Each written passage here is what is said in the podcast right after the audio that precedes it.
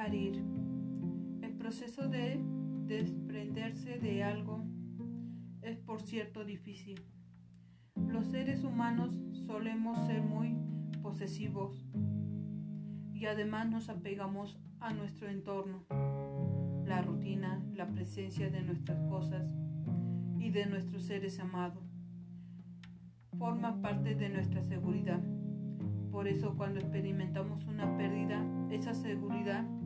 se resquebraja con mayor grado cuanto más grande es la pérdida.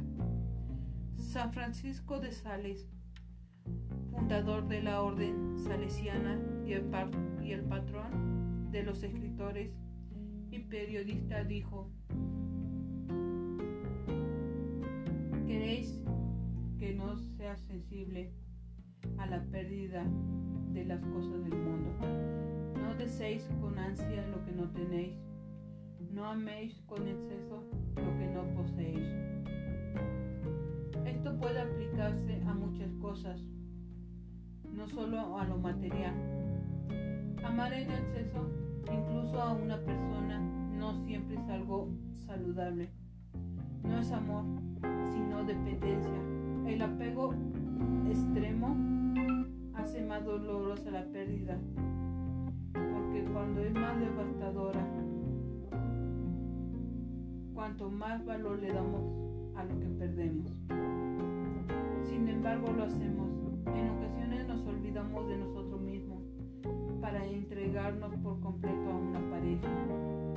Cuando ésta muere o nos abandona nos sentimos perdidos y vacíos.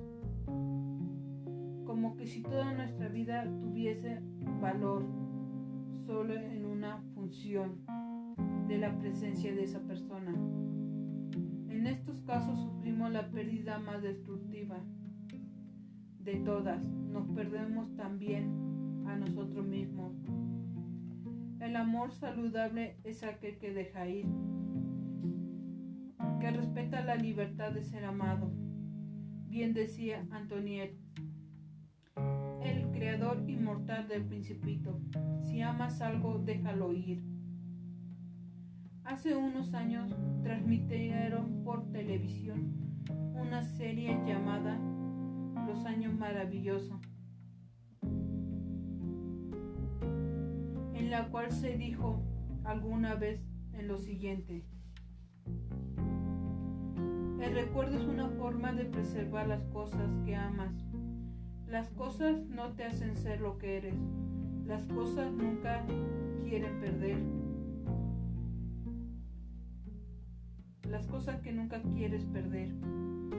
Atesorar los recuerdos difíciles que tuvimos con aquellos que perdimos puede ser una manera de conservarlos como parte de nuestra vida.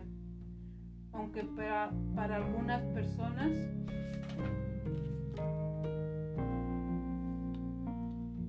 el ya no tenerlo es precisamente lo que nos hace más daño. Ese es el problema con el acto del desprendimiento, con ese dejar ir la falta física de los perdidos.